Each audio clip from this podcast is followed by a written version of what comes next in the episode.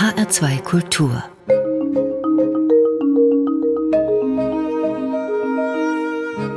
Hörbuchzeit Die Autorin Adriana Alteras studierte Schauspiel in Berlin und New York, spielte in Film- und Fernsehproduktionen und inszenierte seit den 90er Jahren an Schauspiel- und Opernhäusern. Dafür erhielt sie auch zahlreiche Auszeichnungen. Seit 2012 schreibt sie. Und ihr neuester Roman heißt Besser allein als in schlechter Gesellschaft, meine eigensinnige Tante und liegt jetzt als Hörbuch vor. Dorothee Meyer-Karwig. Die Autorin beschreibt in diesem Buch und Hörbuch das Leben ihrer eigenen realen Tante. Ja, es ist jetzt keine wirkliche Biografie, das heißt, es enthält durchaus fiktive Elemente, dieses Hörbuch. Aber ja, es geht um ihre Tante, die schöne jüdische Teta Jele, die 101 Jahre alt wurde. Na, da hat die Tante sicherlich viel erlebt. Ja, erlebt und überlebt. Also die spanische Grippe beispielsweise und vor allen Dingen das KZ.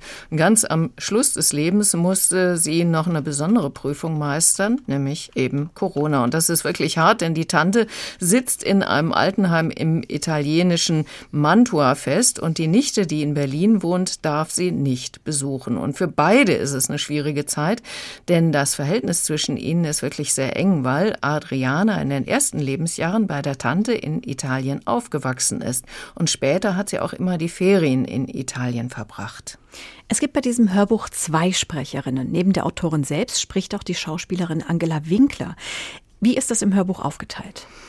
Ja, es gibt Passagen, in denen Adriana Altaras ihre eigenen Empfindungen und Gedanken niedergeschrieben hat. Und dann gibt es noch Passagen, in denen sie sich in die Gedanken ihrer Tante versetzt. Und ihren Part liest die Autorin selbst und die Gedanken der Tante liest dann eben die Schauspielerin Angela Winkler. Und was macht das Leben der beiden für uns so interessant? Es ist einer der ersten Romane bzw. Hörbücher, die zum Thema haben, was es für alte Menschen in den Heimen bedeutete, in der Corona-Zeit so isoliert zu werden. Und es ist ein Hörbuch, das neben diesem persönlichen Schicksal zweier Jüdinnen viel so generell über das 20. und 21. Jahrhundert erzählt. Und außerdem ist diese Teta Jele eine sehr eigene und damit auch besondere Person, eine Person, die zu leben weiß und wusste, obwohl sie wirklich schwere Dinge erlebt und überlebt hat. In wenigen Wochen werde ich wirklich hundert. Kaum zu glauben. Ich bin immer noch nicht tot. Im Lager haben wir jeden Tag gedacht, wir sterben gleich. Es sind ja auch viele gestorben, wie die Fliegen. An Hunger oder Krankheiten. Oder nach der Befreiung an den Folgen des Lagers oder am Schmerz. Haben sich das Leben genommen, weil nichts mehr so war wie zuvor. Ich frage mich immer wieder, wie ich das alles überlebt habe, wie ich überhaupt weitergelebt habe. An manchen Tagen denke ich darüber nach, wie mein Leben war. Es war ebenso. Natürlich hätte es anders und besser laufen können, viel besser. Aber das ist es nicht. Und das bekümmert mich nicht. Jetzt nicht mehr. Ja, und da hörten wir die, wie ich finde, wunderschöne Stimme von Angela Winkler, also so sanft und ein bisschen melancholisch und irgendwie altersweise. Und sie schlüpft eben in die Figur der Tante, die hier beschrieben wird. Und diese Tante ist in einem großbürgerlichen Haushalt in Zagreb aufgewachsen und ihre Familie wurde größtenteils in der Zeit des Nationalsozialismus umgebracht. Die Tante heiratete dann aus Dankbarkeit Giorgio, einen katholischen Italiener, der sie nach dem Lager vor den Nazis gerettet hat. Sie wurde mit ihm aber nicht besonders glücklich. Aber sie blühte immer auf, wenn die kleine Adriana bei ihr war und vermochte es trotz allem dann eben das Leben zu genießen, wo es eben ging.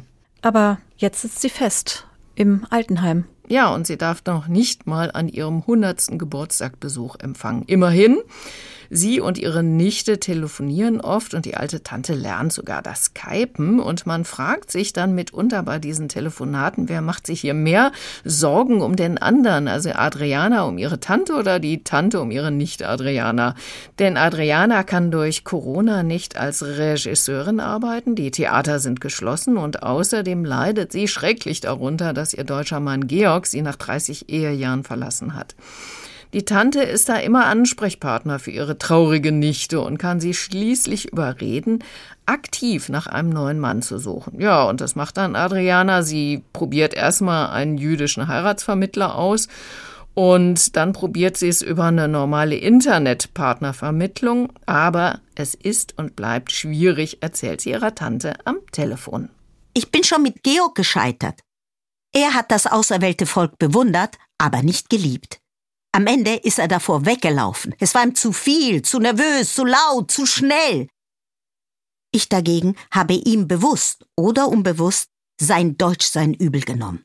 Absurd, aber ich habe es ihm vorgeworfen und so haben wir uns beide übernommen, am jeweils anderen. Ich kann ihm das Dritte Reich nicht verzeihen. Am Ende läuft es darauf hinaus. Ganz egal, was vorher war, jammere ich vehement.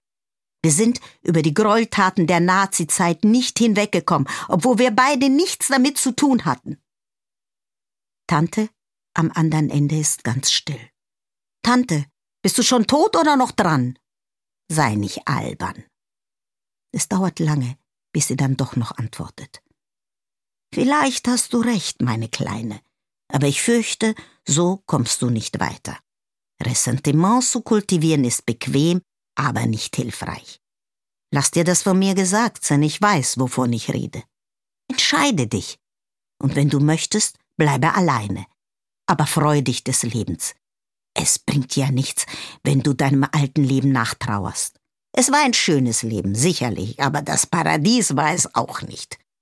Es sind nicht alle Falkenzüchter, phlegmatisch oder Philosemiten. Suche dir einen, dessen Eltern vielleicht nicht gleich IM waren oder bei der Waffen-SS. Ich denke, das muss möglich sein.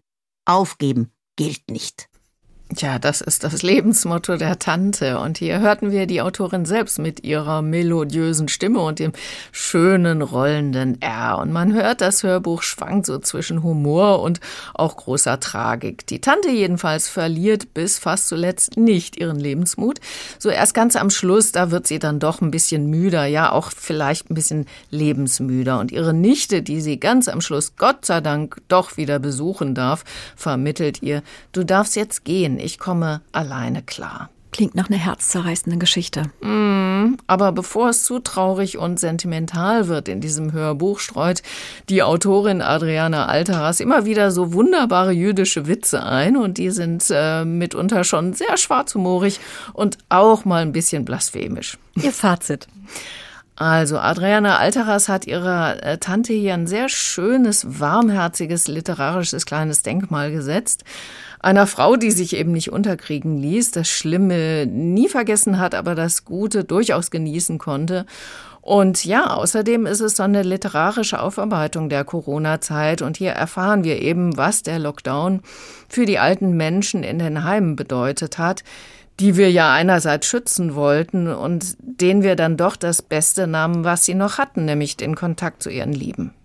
Adriana Alteras, Besser allein als in schlechter Gesellschaft, meine eigensinnige Tante. Gelesen von der Autorin selbst, Adriana Alteras und Angela Winkler. Eine MP3-CD hat eine Dauer von 6 Stunden und 20 Minuten, kostet 20 Euro und ist im Argon Verlag erschienen.